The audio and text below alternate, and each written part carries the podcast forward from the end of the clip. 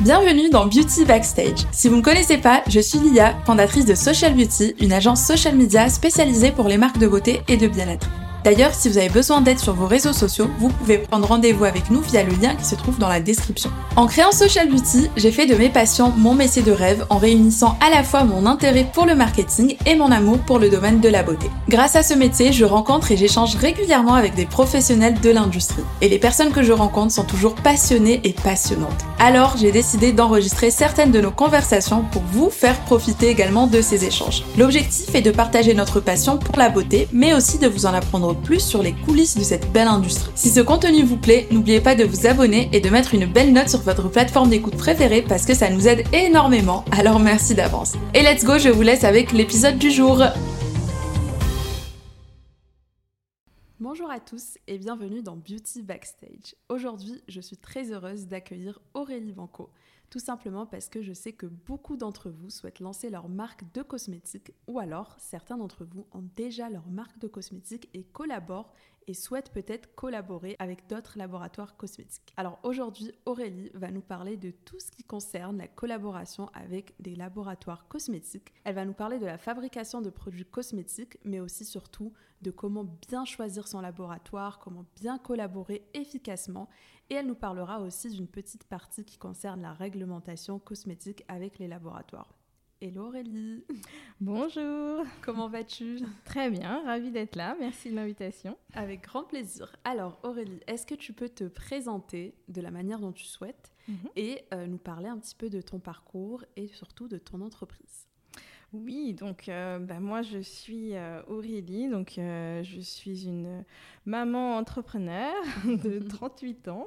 Voilà, j'ai lancé il y a bientôt trois ans donc mon entreprise Collabora. après 15 ans dans le secteur des laboratoires de formulation de maquillage, donc j'ai travaillé chez plusieurs marques. j'ai évolué chez Yves Saint Laurent au démarrage de, en tant que formulatrice. J'étais vraiment en lien avec les matières premières et déjà dans le maquillage. Ensuite, j'ai été chez un, sous-traitant qui fabriquait des poudres, donc euh, pour des marques comme Sephora, Yves Rocher. Et après, j'ai été aussi chez la marque Makeup Forever, marque de maquillage professionnel. Très euh, connue. Voilà, très connue. donc euh, voilà, toujours dans le maquillage et l'innovation. Trop cool. Tu as pu fabriquer quel type de produit? Tu nous as parlé des poudres, mais euh, plus précisément euh, Oui, euh, bah, tout type de produits, donc principalement des poudres compactées ou des nouvelles technologies aussi de poudre, puisque j'avais développé en interne une des, nouvelles technologies à l'époque pour proposer des formules plus, plus crémeuses, plus métallisées, plus lumineuses. Mhm. J'ai travaillé sur des mascaras, sur des, des, produits de teint, fond de teint, voilà. Ok, trop trop cool. Et, euh, et du coup, euh, qu'est-ce qui t'a mené à, à créer Collabora? Alors Collabora, j'ai créé euh, parce que j'étais euh, bah, déjà pas forcément satisfaite euh, à titre personnel dans mon environnement professionnel, parce que mhm. justement il n'y avait pas encore assez d'innovation. Et donc je me suis questionnée, donc il y a eu une période un peu de transition pour moi, pour faire une introspection déjà sur moi, où je voulais aller.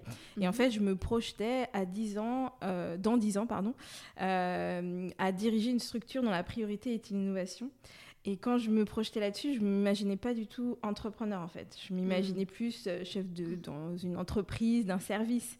Mais finalement, de fil en aiguille, j'ai compris que j'avais quand même cette âme d'entrepreneur, que j'avais 15 ans d'expérience dans la formulation de maquillage et qu'il y avait une vraie transformation du marché sur le maquillage naturel, chose qui était pour moi une évidence euh, où il fallait aller construire encore des, innovations en termes de, mm-hmm. de produits, de matières premières.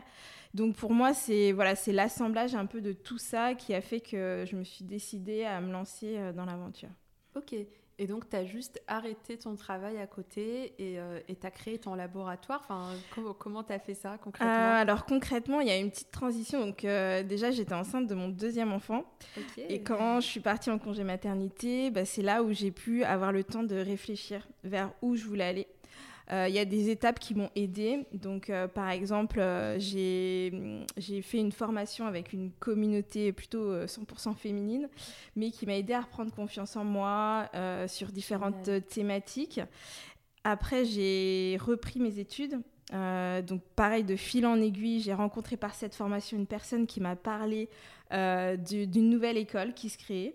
Et donc j'ai fait un MBA management, pardon, j'ai fait un MBA entrepreneuriat et management de l'innovation. Parce que j'ai un parcours vraiment technique j'ai toujours été mhm. voilà dans les labos euh, j'ai un master euh, en ingénierie des produits mais du coup un business plan un business model euh, je savais absolument pas ce que c'était. Donc ça m'a vraiment aidé donc ça a été pendant ce MBA que j'ai commencé à créer le premier business plan de Collabora avec des camarades de classe et six mois après j'avais créé la société quoi Génial, bah, bravo pour tout ça. Merci. Et, euh, et, du coup, chez Collabora, vous faites quoi concrètement et euh, vous accompagnez quel type de marque? Donc concrètement, euh, on a une expertise sur la formulation de maquillage. Parce que c'est vrai que dans la cosmétique, il y a plusieurs secteurs, plusieurs typologies de produits. Donc il y a le maquillage, il y a les parfums, il y a le capillaire, l'hygiène et le soin, on va dire, soin corporel pour être euh, simple. Et du coup, chaque euh, catégorie, c'est une expertise différente.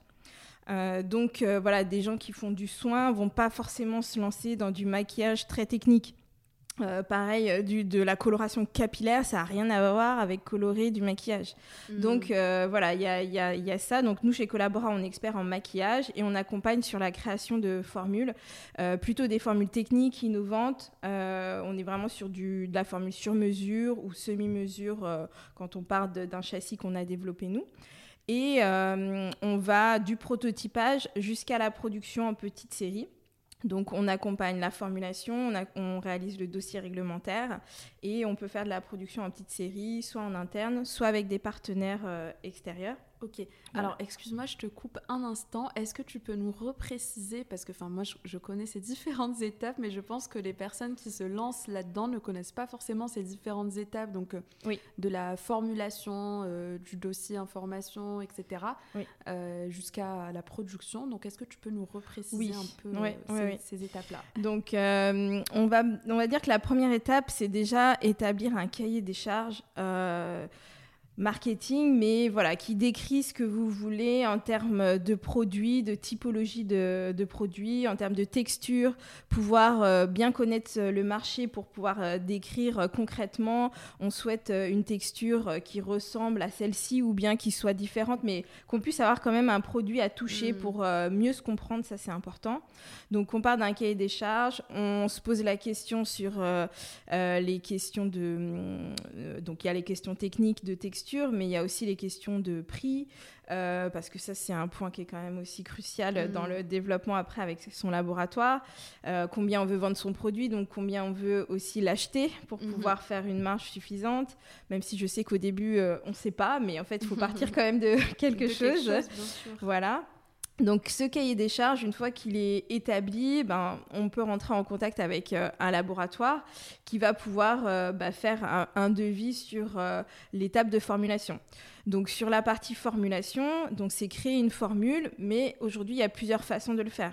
On peut très bien partir avec un labo qui fait des formules qu'on appelle catalogue ou euh, de la marque blanche. Marque blanche voilà. Où euh, le labo a déjà développé des formules toutes prêtes, où le dossier réglementaire est déjà prêt. Donc en gros, euh, vous avez plus qu'à trouver un packaging, voire même des fois, ils vous proposent même le packaging déjà hmm. fait. vous avez à mettre une étiquette avec votre marque et vous, voilà, vous pouvez communiquer et vendre assez rapidement. Donc là, c'est hmm. des délais qui sont assez plutôt courts, de quelques mois, on va dire, 6-8 mois, on va dire.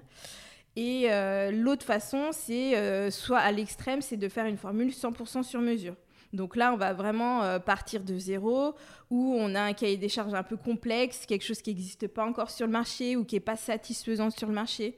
Et donc mhm. là, ben, là, on va partir sur des projets plus innovants où il va falloir déjà plus de temps, plus de budget aussi, mais on va avoir une formule qui sera sur mesure. Et après, ben, je pense qu'on peut aussi trouver l'entre-deux, où on a euh, déjà une base de formules qui euh, qu'on trouve intéressante et qu'on veut faire des légères améliorations euh, en termes de texture ou en mm. termes de teinte, en termes de rajouter des actifs spécifiques qui correspondent à la marque, aux valeurs de la marque. Donc, et qui ont une activité aussi sur le, le produit fini. Donc là, c'est l'étape de formulation. Donc une fois qu'on a validé euh, cette étape de formulation, on va passer au dossier réglementaire, puisque pour mettre un, un produit sur le marché, c'est obligatoire le dossier d'information euh, produit euh, DIP. donc là, c'est quoi ce, ce DIP C'est ça rassemble des tests réglementaires qui sont obligatoires, qui vont permettre de vérifier que le produit au niveau microbiologie, c'est-à-dire que si le produit est contaminé, on contamine nous avec les, voilà, nos doigts, le produit ben, qu'on a un système de conservation, euh, des conservateurs mmh. qui vont permettre de défendre suffisamment euh, le produit pour qu'il ne soit pas euh, périmé, on va dire, enfin périmé, qui, qui ne va pas être contaminé. Mmh. Et donc, donc ça, c'est un point important. Donc, on fait des tests par rapport à ça, la microbio. On fait des tests par rapport à la tolérance euh, cutanée et ou oculaire. Donc ça, c'est bah, pour se dire qu'il n'y a pas de rougeur, d'irritation mm. qui vont apparaître. Donc ça, c'est, on va dire, le minimum qu'on doit faire sur un produit. Et voilà, et c'est vrai qu'il y a combien de tests euh, minimum à faire bah, Disons qu'il y a ce test de microbio. Euh, donc ça, c'est un test minimum à faire. Après, les tests de tolérance, enfin, c'est, on va dire, deux tests. Et après, on fait tolérance cutanée obligatoirement. Mhm. On peut faire l'oculaire. L'oculaire, c'est quand on a des produits qui sont autour des yeux. Voilà. Mm. Mais c'est vrai que c'est un test qui est quand même intéressant parce que les yeux, c'est plus sensible aussi. Donc ça mm. peut, si on veut pousser un peu plus loin, même si c'est pas à côté des yeux, on peut aussi faire ce test. Mais en tout cas, il y a au moins la microbio et euh, la tolérance euh, à faire. Mm. Ok, très bien. Et du coup, euh, est-ce que tu peux nous parler un peu des délais? Tu nous as dit que pour une marque blanche, c'était à peu près 6 à 8 mois. pour un produit du coup fait sur mesure, en prenant en compte les tests. Oui en moyenne, si tu peux nous dire, euh, combien de temps ça prend de créer son, propre produit cosmétique Donc, je pense que pour une formule sur mesure, euh, en comptant la production aussi, on peut être sur des délais de un an minimum, euh, voire 18 mois, selon les, les problématiques qu'on peut rencontrer dans le développement d'une nouvelle formule. On va avoir pas mal de challenges euh, notamment sur la stabilité. Donc ça d'ailleurs, bah, c'est dans les tests aussi, j'ai oublié de le préciser, dans les tests obligatoires du dossier d'information produit. Il y a donc euh, la stabilité du produit, de la formule en elle-même, et il y a la stabilité de la formule dans le packaging. Donc ça, c'est la hmm. compatibilité entre la formule et le packaging. Donc ça, c'est des tests aussi minimum obligatoires. Donc euh, on peut dire qu'il y en a plutôt quatre, on va dire, tests à réaliser. Ok, ok, super. Et du coup, en termes de délai euh, Donc, en termes, pardon, ta question, euh, c'était en termes de délai. Alors, du coup, en termes de délai, bah si, j'ai répondu. Ouais, t'as dit minimum un an, c'est ça Et ça peut aller jusqu'à oui, combien de temps? Euh, j'ai dit entre un an, un an, 18 mois. bah après, sur des, des gros développements ou hmm. même des fois les structures, des grosses structures, elles vont mettre des fois 2-3 ans à sortir un produit. Qu'est-ce hein. qui prend le plus de temps finalement dans tout ça? Ah bah c'est le, le, développement de la formule. Le développement de la formule et après euh, on est aussi confronté donc euh, après le dossier réglementaire on passe à l'étape production et on est confronté aussi à des délais de matières premières qui peuvent être importants. Donc ça c'est assez hmm. variable et c'est vrai que moi je remarque que là sur la naturalité on a de plus en plus des délais on est dans cette transition. Du coup il y a moins de matières premières disponibles et on peut avoir des délais qui sont assez longs euh, de la matière parce que aussi ben, prendre euh, des matières naturelles ça implique aussi euh, des, des, cycles de, culture etc donc il y a, y a d'autres contraintes et du coup il y a aussi une quantité qui n'est pas encore très développée mm. donc on peut avoir des fois des matières premières qui mettent six mois. Enfin, on nous donne des fois des délais de six mois. Bon, c'est quand même pas tout le temps, hein, mais ça peut arriver. Ça peut être, on va dire, un délai correct, c'est un mois et demi on va dire, un délai mm. correct. Mais des fois, ça peut être 4 mois, 5 euh, mois, ça peut être plus. C'est quand même long. Hein. Oui, oui, En fait, quand il faut, euh, quand on a envie de lancer son, son produit euh, cosmétique ou sa marque, faut être prêt à être patient ah, oui. et à attendre et pas être pressé du tout parce que bah, ça met euh, énormément de temps. oui, oui. Et euh, en termes de demande par rapport aux, clients euh, potentiels qui, qui vous, qui vous contactent, c'est plutôt pour du sur-mesure ou pour de la marque blanche? Bah, Moi, j'ai un peu de tout comme demande. Il y a les deux. Mhm. Euh, après, nous, comme on fait uniquement du sur-mesure ou semi-mesure, on n'a pas de marque blanche. Mhm. Euh, bah, voilà, petit à petit, les gens euh, le savent et le comprennent. mais on a, on a les deux demandes qui sont présentes. Ok. Quand tu dis semi-mesure, ça veut dire qu'il y a, y a, une base Alors moi, ce que j'appelle, voilà, c'est ça. Ce que j'appelle semi-mesure, c'est qu'on a développé une base de formules euh, qu'on a stabilisée dans le temps. Mhm. Parce que voilà, ce qui prend du temps dans un développement, dans la création d'une formule, c'est de se dire, euh, bon ok, on a une super formule qui est super douce, mais en fait, euh, au bout de quelques semaines, ben, on a quelque chose qui est complètement déstructuré. Donc par exemple, on a de l'huile qui ressort ou mhm. on a la couleur qui vire d'une autre couleur couleurs. Enfin, voilà, il peut y avoir plein de choses assez surprenantes. Et je pense que on peut des fois trouver même sur le marché euh, des produits qui ne sont pas vraiment stables en fait. Où on, remarque, euh, je sais pas si bah ça t'est déjà arrivé. Oui, clairement, de produits qui, euh, où au, bout de quelques semaines, j'ai deux textures différentes qui se défacent. Oui, c'est ça. ça. Enfin, moi je trouve ça grave. C'est dû à quoi en fait? Cest à dire que, enfin si la marque elle est sur le marché, ça veut dire qu'elle a normalement passé les tests. Alors, euh, elle a passé les tests, sauf que chaque laboratoire euh, fait ses tests, donc il n'y a pas de protocole de normes euh, vraiment standard, on va dire. Donc chacun fait ses tests, et je pense que clairement, il n'y a pas de, il y a des tolérances plus ou moins mmh. fortes selon les labos et les marques. Donc, euh, du coup, bah oui, il y a des exigences qui sont beaucoup plus fortes euh, chez les grandes marques ou euh, chez certaines marques qui veulent vraiment mettre l'accent là-dessus. D'autres qui vont être plus laxistes sur certains points en se disant bon bah ça enfin voilà comme chaque protocole est différent et mmh. des fois même si des fois on peut avoir des stabilités qui sont bonnes au laboratoire et ensuite, après, euh, sur le marché, on va, on va avoir des, des surprises parce que ça, le produit va être confronté au transport, à des, des hmm. changements de température. Donc, des fois, on peut avoir des surprises. Je ne vais pas dire que c'est forcément euh, le labo. Mais du hmm. coup, euh, on peut, il faut quand même être très sensible parce que des fois, on peut avoir une tolérance en se disant, bah voilà, c'est stable un mois parce qu'on fait des tests à des températures. On, fait, hmm. on met le produit dans une étuve à 40 degrés, 50 degrés des fois ah d'autres à ces 45 degrés, chacun a des protocoles différents. Mais il y en a qui vont se dire, bon, bah moi, si c'est stable pendant euh, euh, deux semaines à 50 degrés, c'est OK. D'autres, ils vont se dire, bah non, moi, je préfère attendre un mois à 50 degrés pour être hmm. sûr que ça soit stable. Donc ça, c'est chacun qui décide euh, de, sa tolérance. Et, et, après, en plus, on peut avoir des surprises sur le marché. Mais voilà, hmm. c'est sûr que des, des fois, la marque met le produit sur le marché. Elle a des mauvaises retour consommateur où elle le constate elle-même, et eh ben mhm. elle peut euh, retravailler sa formule parce que ben c'est pas viable d'avoir un produit comme ça. Bon, il y en a d'autres qui le laissent, mais euh, je pense que oui, c'est quand même un, critère de qualité. Ah mais clairement, surtout quand les marques ne le précisent pas. Là, je pense euh, notamment à, Solchem. qui a des sérums teintés, donc un peu comme des fonds de teint, hein, c'est des sérums teintés pour les peaux noires et métissées. Et elle, son produit, euh, il est vraiment incroyable, mais euh, au bout d'un certain temps, il y a l'huile qui remonte. Mais comme elle, elle communique dessus, elle dit c'est tout à fait normal, c'est l'huile, machin et tout, il faut juste secouer rapidement son, sérum teinté avant de l'utiliser, bah, je trouve que ça passe, enfin, c'est bien parce qu'au contraire, ça rajoute même un petit truc à l'expérience utilisateur avant d'utiliser le, produit. Mais quand c'est une crème et que euh, bah, on ne sait pas du tout qu'il faut le secouer, que d'un coup, euh, il y a deux, deux, textures différentes dans le pot. Enfin, c'est un peu bizarre. Enfin, en tout cas, pour moi, c'est, ça, ça, se fait pas, quoi. Oui, oui, oui. Bah, après, on va dire que euh, une, euh, une formule, on peut par exemple les biphases, on va dire les biphases, mm. on fait exprès d'avoir deux phases qui ne se mélangent pas.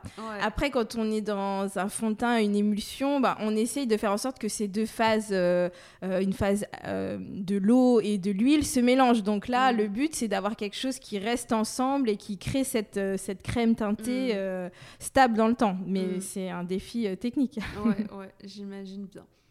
Ok.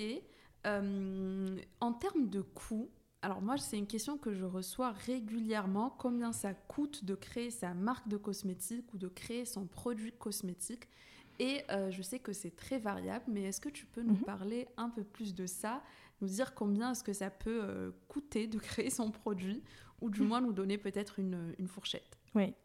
Euh, bah, je vais donner des fourchettes assez larges parce que les prix euh, varient énormément. Je pense qu'après, pour une, marque, euh, Donc, on va dire que sur du, des produits catalogues, des formules catalogues, il n'y aura pas de coût de développement. Donc, mmh. généralement, on va vous donner tout de suite des coûts de pièces, des coûts d'achat euh, euh, en nombre de pièces. Donc là, ça va vraiment varier aussi du type de produit parce que si on a un produit à 10 ml ou un produit à 50 ou 100 ml, mmh. on, se rend bien compte que les prix ne seront pas les mêmes. Hein. donc, je pense qu'on peut difficilement faire un produit euh, en tout cas, je pars sur la partie euh, formulation et production, euh, parce mhm. que je pense qu'après, il y a des coûts aussi de communication, enfin, il y a d'autres frais qu'il faut prendre en compte, mais sur la partie plus technique. Coût très important à prendre en compte, hein, je précise. Donc peut-être que tu pourras compléter ces coûts, mais je pense qu'on peut difficilement lancer une marque avec un, budget en dessous de... Euh, enfin, créer des produits, on va dire. Créer des produits concrètement avec un labo euh, entre, je sais pas, 5-10 000 euros, euh, on va dire, pour moi, les fourchettes mm. basses, en comptant de la, un peu de formulation, mais pas beaucoup, un peu de production, un, dossier réglementaire. Enfin, je pense que, voilà, il faut quand même être réaliste et c'est des fourchettes basses. Mm. après, et c'est pour un produit. Donc euh, voilà, donc faut se dire qu'une gamme, on aura forcément envie qu'elle mm. ait plusieurs, euh, plusieurs références, euh, peut-être plusieurs teintes également. Mm-hmm. Donc je pense qu'après, donc ça c'est si on passe sur du sur-mesure, bah là on va être plutôt sur, sur 15 000 euros, 15-20 000 euros. Ça va dépendre aussi voilà, de ce qu'on veut faire, mais mm. ça, peut, voilà, ça peut être dans cet ordre-là. Donc juste pour la partie technique, production, mm. Donc après, il faut penser euh, aux communications, euh, au commercial pour pouvoir euh, bah, voilà, aller distribuer sa marque. Parce que le e-commerce, c'est bien, mais ça suffit pas pour moi. Donc, clairement, clairement. Ok, top. Et selon toi, quels sont les produits qui coûtent le plus cher et qu'est-ce qui finalement va, va rentrer en jeu pour bah, avoir des coûts qui sont aussi variables? Au niveau de la formulation et de la production alors, je dirais que chaque marque, euh, donc déjà le fait qu'elle fasse des produits, euh, qu'elle crée des produits à partir de formules déjà existantes, euh, clairement, mmh. ça baisse considérablement les coûts de, création d'un produit. Hein. Mmh. donc ça, ça a quand même un impact. Après, je pense que le moyen de distribution euh, des produits, bah, ça a un impact aussi dans mhm. les coûts que la marque doit prendre en compte. Euh, pouvoir euh, distribuer chez certains distributeurs comme des Sephora qui vont prendre mhm. des marges assez importantes ou distribuer sur, chez des, des partenaires plus locaux. Enfin, c'est pas la mhm. même chose. Donc, je pense que le circuit de distribution ou en pharmacie, enfin, je dis que chaque circuit a quand même un impact Mhm. Euh, sur, euh, sur ça. Après, je pense aussi à l'aspect label.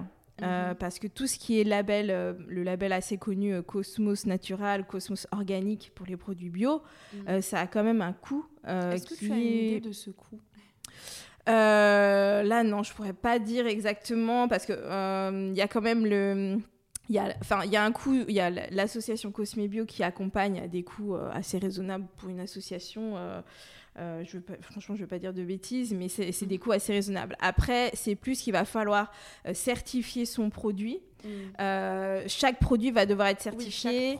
voilà, c'est ça. Donc l'enveloppe globale, je ne saurais pas te dire, mais je pense que oui, c'est quand même un coût qui est, à, prendre en compte. À prendre en compte, en tout cas.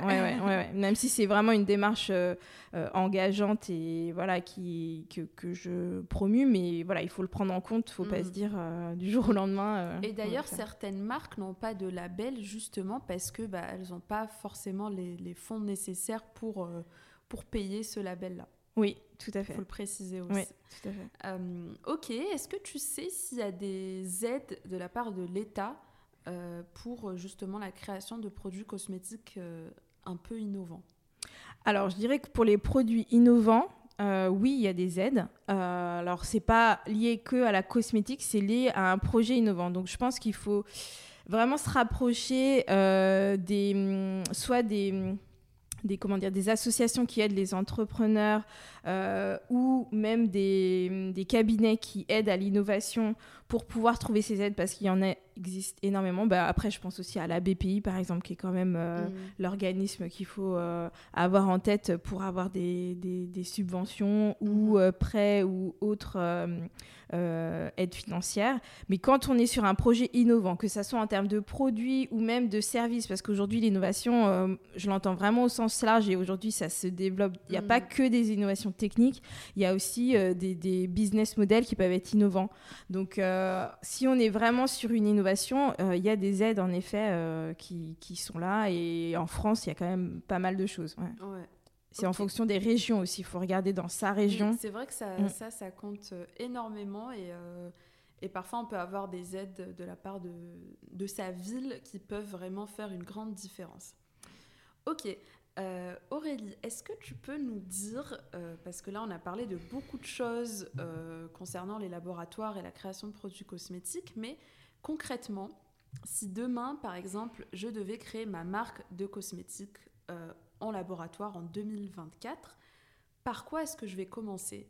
Est-ce que tu peux nous parler un peu des différentes étapes pour euh, créer sa marque de cosmétiques en 2024 alors du coup, euh, donc pour trouver son laboratoire, aujourd'hui il y a plusieurs moyens parce que c'est vrai que la cosmétique c'est quand même un secteur assez fermé. Euh, donc quand on vient pas du tout du milieu, je pense qu'il faut pouvoir aller euh, sur des salons déjà, ça peut être une première étape. Donc il y a beaucoup de salons. Euh, donc si on parle vraiment déjà en France, il y en a beaucoup à Paris. Mm. Mais sur 2024, on va avoir des salons comme en janvier le Cosmetagora, qui est un salon plutôt technique hein, pour les formulateurs, mais où il y a des laboratoires également. Mhm. Euh, donc là, on peut être en contact voilà, avec des laboratoires et des fournisseurs d'ingrédients si on a envie en tout cas d'aller un peu plus loin, de, mhm. par curiosité, de découvrir un peu euh, cet univers. Euh, ensuite, on va avoir sur... sur des salons comme I Feel Good, qui est un salon assez récent, mhm. bah des, tous les fournisseurs de services aussi, ça peut mhm. être euh, des consultants réglementaires, des labos également, mais mhm. voilà, là, on, peut avoir peut-être un peu tous les secteurs euh, d'activité. J'ai une question, excuse-moi, je te coupe, mais est-ce que c'est au, laboratoire aussi de trouver euh, les, fournisseurs, par exemple, d'actifs les mhm. actifs qu'on a envie de mettre, par exemple, dans ces produits, ou est-ce que c'est plutôt à, la marque de, s'en occuper? Alors, on va dire que ça va dépendre des labos. Les labos, normalement, sont tout à fait capables de vous trouver le fournisseur. Du moment que vous lui, disiez, euh, vous lui dites pardon, euh, l'actif, le type de revendication plutôt que vous souhaitez, mhm. d'action, vraiment, que vous souhaitez euh, revendiquer sur votre produit le laboratoire, il a euh, les contacts et il a les connaissances pour vous proposer des actifs, en fait. Donc ça, il euh, n'y a pas de souci. Après, il y en a qui viennent, euh, il y a des clients qui viennent déjà avec leur actif, en fait, en disant, bah, nous, on veut introduire celui-ci. Alors, soit ils ont trouvé le fournisseur, soit ils l'ont pas encore trouvé. Mm. Mais des fois, on peut venir avec un nom d'actif. on veut rajouter une huile de, de ricin, n'importe quoi. Et donc, mm-hmm. du coup, bah, voilà, et on va après proposer aux clients euh, un fournisseur euh, par rapport à ça. Mais là, du coup, c'est le labo voilà, qui s'en occupe. Ok, très bien. Donc après, donc les salons, c'est important. Euh, après, des fois, il y a des salons un peu sur des thématiques. Donc si par exemple on cherche du packaging, il y a des salons spécifiques mm. packaging, comme le PCD en, janvier. Si on est plus axé make-up et soins, bah, il y a le Make-up in Paris, voilà, mm. qui peut être plus spécifique.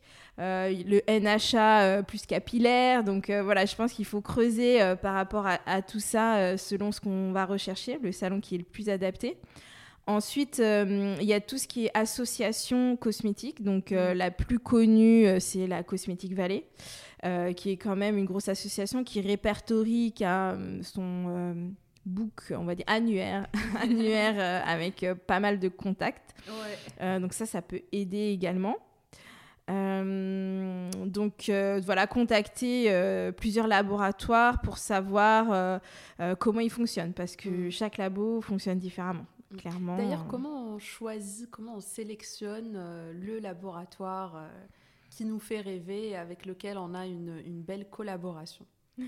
Euh, bah, je pense que, enfin, après c'est mon avis, hein, mais je pense que c'est important d'avoir euh, le feeling, euh, de sentir qu'on se sent à l'aise avec la personne, que les personnes sont à l'écoute et disponibles.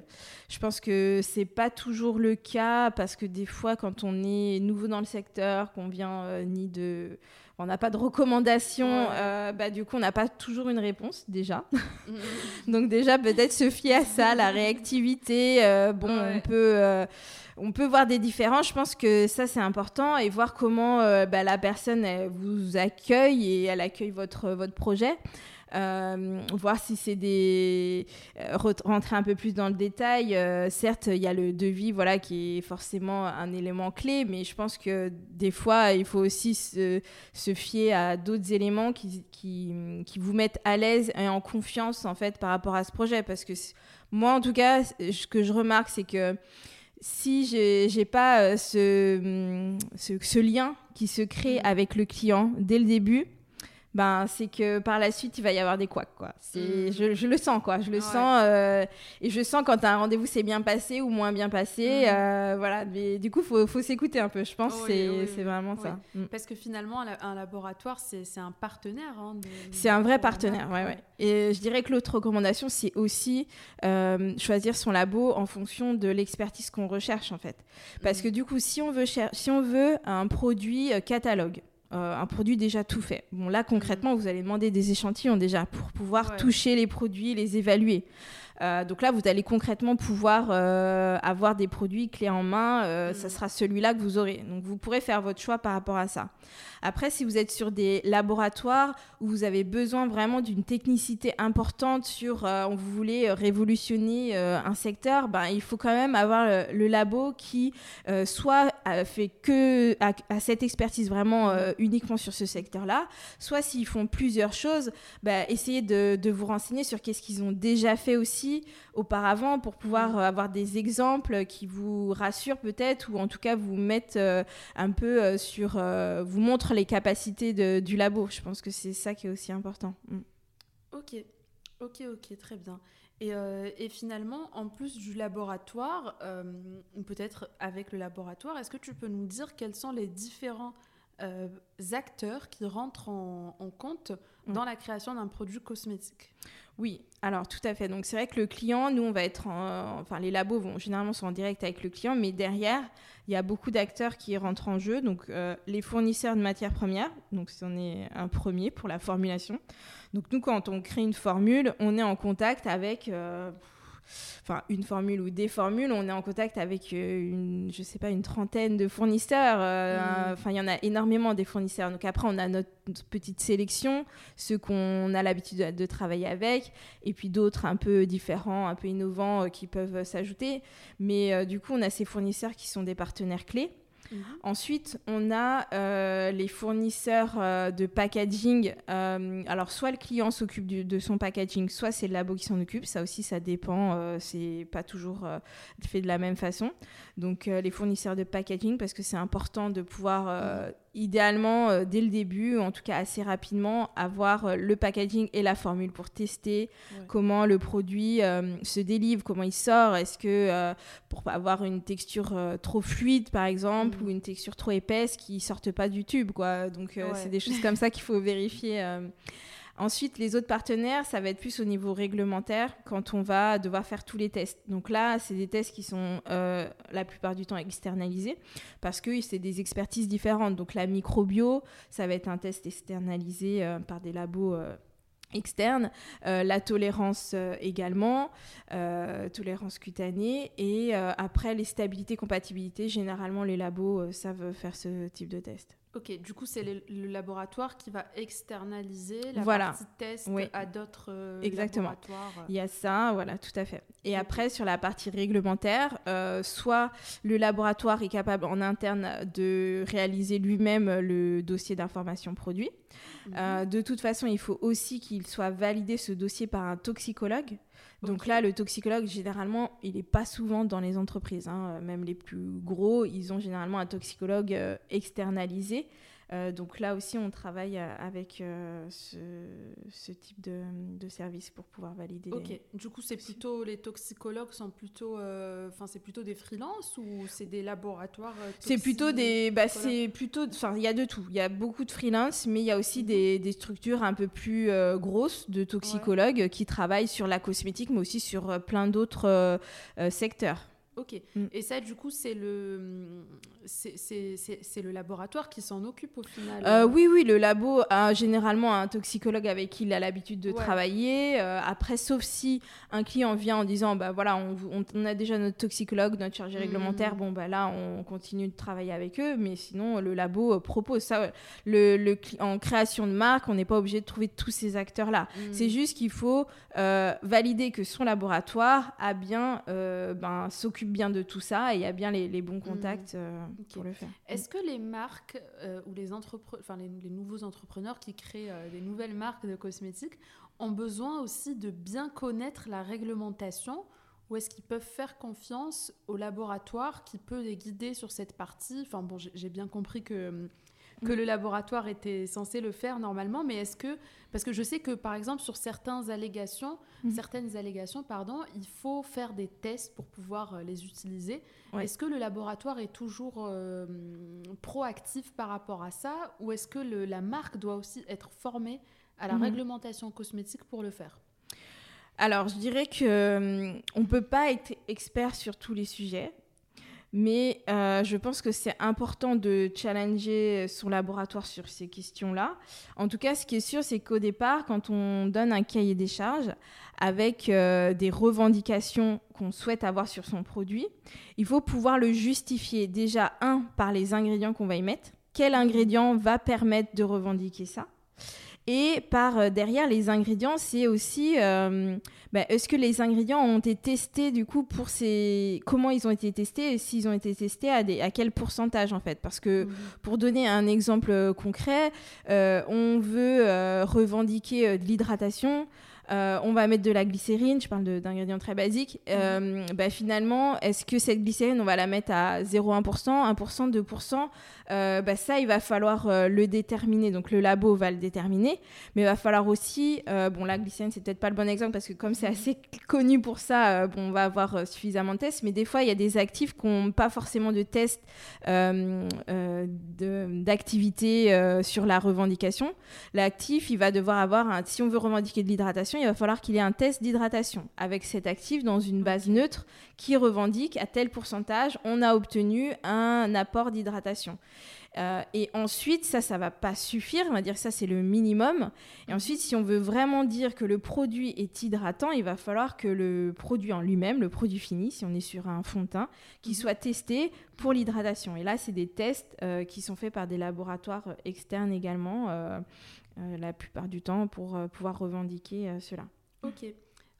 Est-ce que tu peux nous parler des challenges auxquels font, peuvent faire face les entrepreneurs en création de marques de cosmétiques? Alors, les challenges, en effet, bah, je pense que. Hum, alors, dans la cosmétique, spécifique à la cosmétique, je pense que c'est comprendre euh, bah, justement ces étapes euh, de création. Parce que je mhm. pense que quand on démarre et qu'on connaît rien du tout, bah, on découvre vraiment euh, petit à petit tout ça et on peut avoir des surprises. des aléas de développement auxquels on ne s'attend pas. Donc je pense que les timings, en effet, ne pas trop s'emballer sur des timings assez courts parce que finalement, euh, on sait que ça prend vraiment du temps. Euh, après, les challenges euh, en cosmétique, bah, c'est peut-être aussi trouver le, bah, le bon labo où on va avoir un produit qui nous satisfait mhm. à la fin. Enfin, je pense que c'est ça l'objectif. parce que ça arrive des fois de devoir changer de labo en cours de développement. Bon, voilà, après, ça reste euh, euh, des formules euh, des fois challengeantes, hein, donc mm.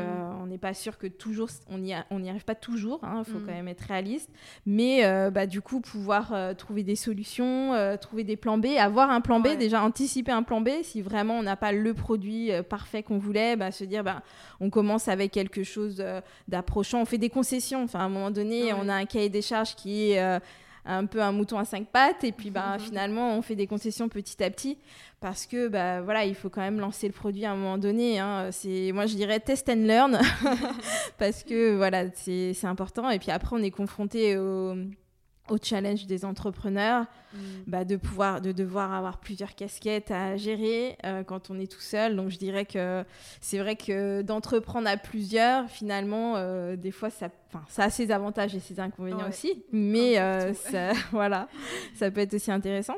Surtout quand on crée de zéro, c'est vrai qu'on pense pas aussi, enfin je, pense aussi, on ne pense pas aussi à la reprise d'entreprises déjà existantes. Mm. on pense toujours à partir de zéro parce que c'est vrai que c'est challengeant. Moi aussi, hein, j'ai pensé à ça, euh, créer de zéro, euh, quand on aime ça, c'est top. Mais finalement, euh, créer une communauté, franchement, ça prend au moins 2-3 ans. Quoi. Enfin, faut pas se leurrer. Ah Donc, clairement, quand on a une marque qui a déjà une communauté, qui a, qui a existé sur le marché, bah, finalement, euh, la reprise, euh, bah, il y a des aides aussi financières pour la mmh. reprise, tout comme la création. Euh, donc je pense qu'il ne faut pas l'éliminer, surtout avec le nombre de marques qu'il y a aujourd'hui. On a l'impression mmh. d'avoir toujours l'innovation du siècle, mais en fait, des fois, il faut se rendre compte que mmh. bah, déjà, c'est un long parcours pour créer une marque. Et finalement, bah, des fois, on peut peut-être trouver des valeurs communes à une marque qui existe déjà et la faire revivre différemment, en tout cas lui donner un second souffle. Oui, clairement. Euh, est-ce que tu peux nous dire le produit le plus challengeant sur lequel euh, Collabora a travaillé? Je ne sais pas si c'est confidentiel, mais euh, je pense que ça peut être intéressant de savoir pourquoi est-ce que ce type de produit-là a été challengeant. Donc le produit le plus challengeant jusqu'ici, je pense à la BB Cream qu'on a créée pour la marque Yuré. Euh, qui est une très belle euh, texture, mais clairement qui nous a quand même euh, pris du temps à mhm. développer. Donc clairement, la, la, difficulté a été sur la stabilité du produit. parce que, bah, voilà, comme je disais, on, on met une grosse exigence là-dessus. Et euh, bah, on avait une texture qui plaisait à notre cliente, mais euh, en niveau stabilité, ça passait pas. La formule euh, cassait ou le, pigment ressortait trop. Enfin, il y avait des choses qui n'étaient pas normales dans une formule. Donc, du coup, ça nous a demandé du temps. On a challengé plusieurs fournisseurs de, matières premières pour, pour faire du comparatif. on y a mis beaucoup d'énergie. Euh, pour aboutir bah, aujourd'hui à une formule stable et qui, voilà, qui fait le succès aujourd'hui du produit. Mais, euh, voilà, c'était quand même un challenge. Euh, même quand la texture est bien, bah, derrière, il y a d'autres aspects techniques qui sont importants de, verrouiller. Ok. Et autre question, en général, les, les, marques qui travaillent avec vous, elles travaillent avec vous sur tout leur catalogue de produits ou est-ce qu'elles vont faire appel parfois à d'autres laboratoires aussi sur euh, mhm. d'autres types de produits, par exemple? Oui, tout à fait. Euh, non, généralement, on travaille euh, pas forcément sur tout parce que justement, comme on a une expertise maquillage, mhm.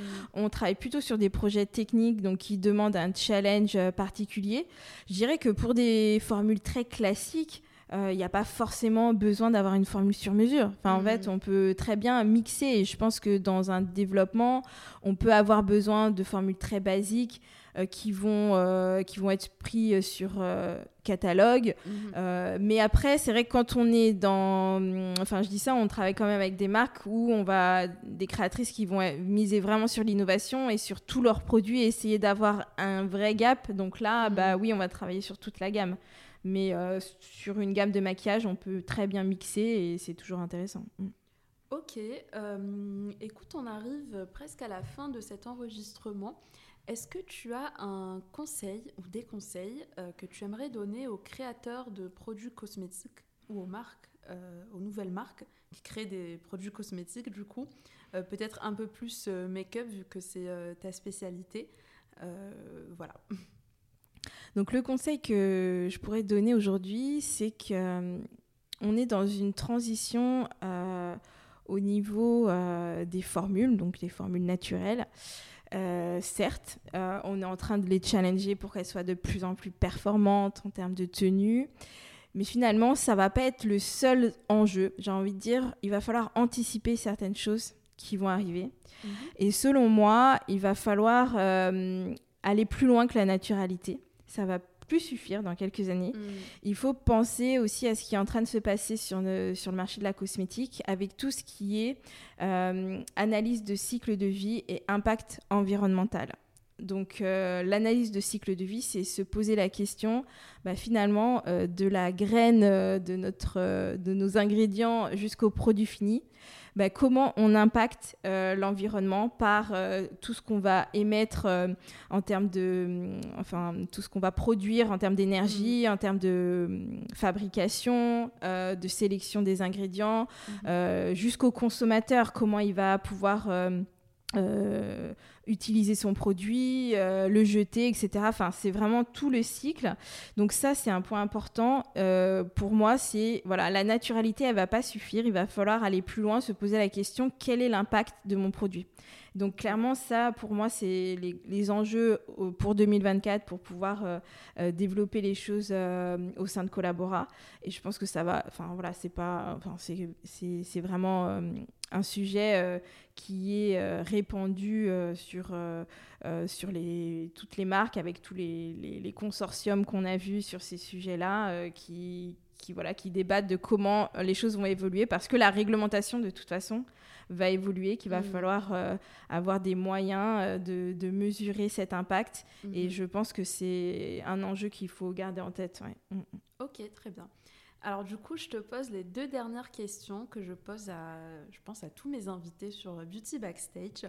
Euh, donc je vais te les donner toutes les deux comme ça, tu as le temps de réfléchir aussi à la deuxième. Alors la première, c'est qu'est-ce que la beauté pour toi? Est-ce que tu peux nous partager ta vision de la beauté? Et la deuxième, c'est tout simplement bah, quelle est ta marque de cosmétiques préférée?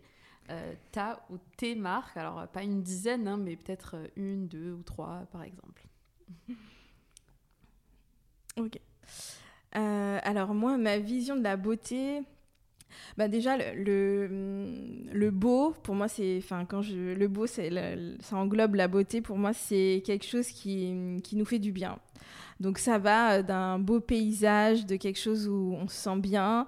Il euh, n'y a pas que la beauté euh, voilà, superficielle, c'est vraiment la beauté des rencontres. Enfin, je suis mm. assez sensible aux liens qu'on peut créer et les belles rencontres qu'on fait qui sont toujours surprenantes. Mm-hmm. Donc pour moi, voilà, la beauté, c'est c'est l'harmonie entre tout ça, entre le lien qu'on crée avec les autres, le lien qu'on crée euh, avec soi-même aussi, parce que je mhm. pense que c'est important euh, d'être euh, en connexion avec soi-même et pour l'être aussi avec les autres et à la nature en fait. Pour moi, c'est un peu le, le triptyque important. Ok. Et du coup, ta marque de cosmétiques préférée euh, alors. Euh, question difficile. Hein, oui, question. alors, question très difficile. Euh, je vais essayer d'en citer plusieurs. je dirais que j'aime l'entreprise et la marque Léa Nature parce que c'est une marque qui s'est qui est réellement engagé euh, voilà, sur, euh, depuis de nombreuses années euh, sur l'environnement et sur ses produits, donc qui, voilà, qui développe des produits accessibles. Donc parce que je pense que dans, dans tout ça, il y a aussi ces, ces questions-là, que le grand public ait accès à, à des produits à des prix accessibles. C'est quand même aussi un, enjeu. Mhm. Et après, il y a des marques que je trouve très belles comme le Rouge français qui mm. ont fait euh, voilà des innovations voilà moi qui suis dans le maquillage l'innovation bon bah voilà le rouge français c'est vraiment euh, des produits qui montrent euh, qu'on peut faire avancer les choses en termes de, de, naturalité. Donc ils ont vraiment un axe très clair sur la, la, la, pigmentation végétale. Et du coup voilà je trouve que c'est aussi une marque que j'apprécie. Ok trop cool euh, est-ce que tu as une dernière chose à ajouter aux personnes qui nous écoutent? Euh, eh bien, euh, je leur dirais bah, qu'elles n'hésitent pas à me contacter. Je suis assez disponible et, active. Sur Les sociaux.